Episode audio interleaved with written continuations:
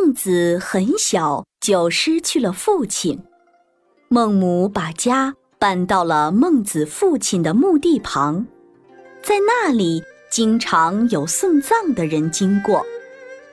孟子是个调皮好动的孩子，他经常和小伙伴一起模仿送葬人的样子玩耍。孟母看到这种情景后，非常着急。他觉得这样的环境对孟子的成长不利。想了好久之后，孟母决定把家搬到集市上去。这次是他们第二次搬家了。集市上商贩的叫卖声引起了孟子的好奇，于是他就悄悄地站在商贩的后面，学习商贩卖货的样子。回到家后，孟子就和小伙伴学着商贩的样子，在自家门前叫卖东西。孟子的叫卖声引来过路人围观，他们的嘲笑让孟子惭愧地低下了头。孟母看到这种情景后，觉得这样的环境对孟子的成长还是没有好处，他决定。第三次搬家，孟子不解地问母亲：“我们为什么总是搬家呀？”孟母拍拍孟子的肩膀说：“长大你就明白了。”孟子似懂非懂地点了点头。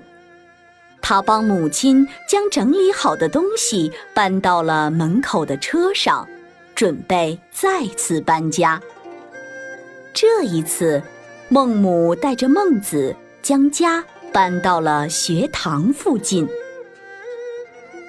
一天，孟子正在和自己家的小狗玩耍，忽然被一阵朗朗的读书声吸引了。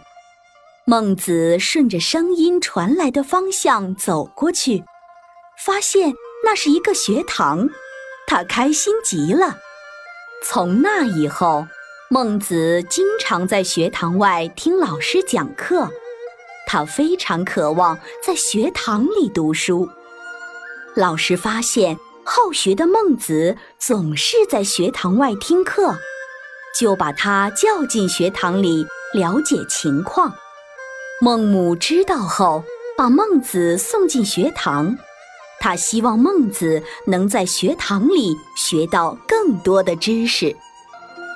一天，孟子偷偷地从学堂跑回了家，他开心地在窗前探出小脑袋，和母亲说他调皮的趣事。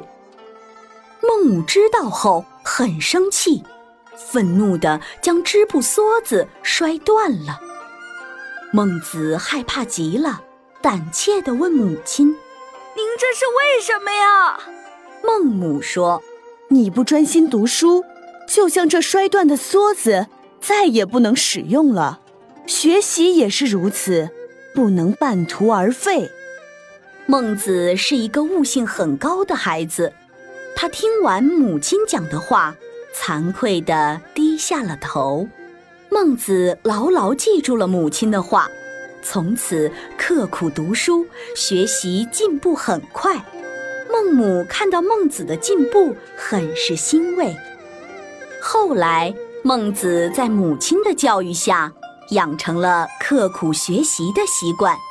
长大后，他成为了我国著名的思想家。